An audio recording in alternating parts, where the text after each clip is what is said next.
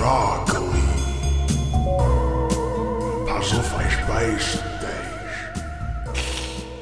Pass auf, ich weiß. Arbeiterwohlfahrt Sozialzentrum Thomas Jung? Guten Tag. Weisheide Kraft Drakeli.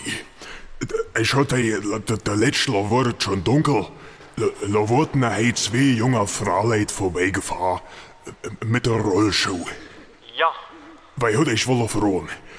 Ob ich dat achkehrt gereden und was dat in der Woche geht kosten. Äh, ich äh, weiß weil grad nicht genau, was... Ey, ich kann es ja weil noch selber. Aber ich sehe weil doch im Alter, wo man sich über so Sachen man muss Gedanken machen. Ei, äh, was man für Altleid handelt, ist der fahrbare Mittagsdicht. Das gibt aber mittags ausgefahren mit dem Auto.